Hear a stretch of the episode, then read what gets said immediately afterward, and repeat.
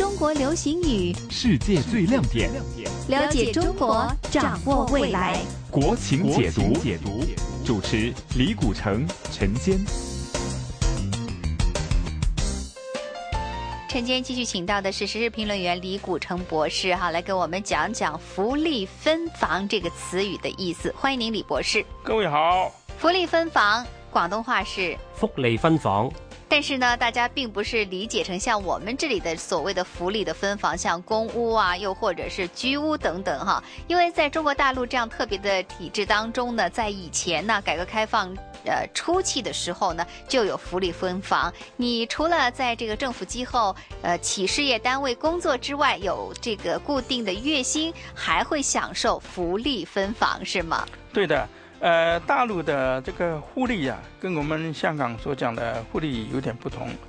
呃，它涵盖的面很广啊，比如说公费医疗啊，免费的这个住宿啊，还有这个呃出差的补贴啊等等，都叫做福利啊。那所谓福利分房呢，就是大陆从一九四九年。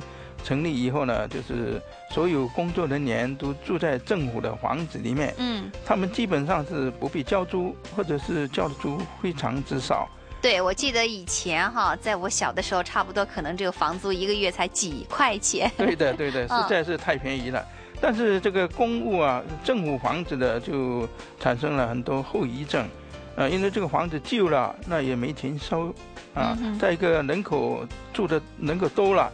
那么小的房子又住不下了，是啊，所以产生了很多社会问题。那福利分房其实已经取消了哈，什么时候开始取消的呢？后来到了九十年代呢，实行了第二次改革开放以后啊，就采取比较有赏的，就是需要有一些钱的，呃，比如说多少钱呢，就卖给你，嗯啊，或者是呃补贴一些叫你换房子，呃，采取一些比较市场化的一些做法。把一些旧的房子改造，呃，从这个公家的垄断的一个住房制度，慢慢转变成一个市场化的。一个住房制度是现在呢，已经是这个变化的非常的快了哈。从这个之前住房分配货币化，还有呢住房公积金制度，到现在的商品房啊。当初我们看看福利分房是非常便宜，你几块钱就可以享受一个月的这样的一个房屋的租金啊。那么其实这也说的也只不过是可能二十多年前，但是现在在国内的一些大城市，你住一套房子呢，可能也要花上几百万呢。所以这个发展的是非常快，而且福利分房也已经不再存在了。谢谢李博士。国情解读，解读，逢星期一至五，晨曦的香港，环球华语在线节目中播出。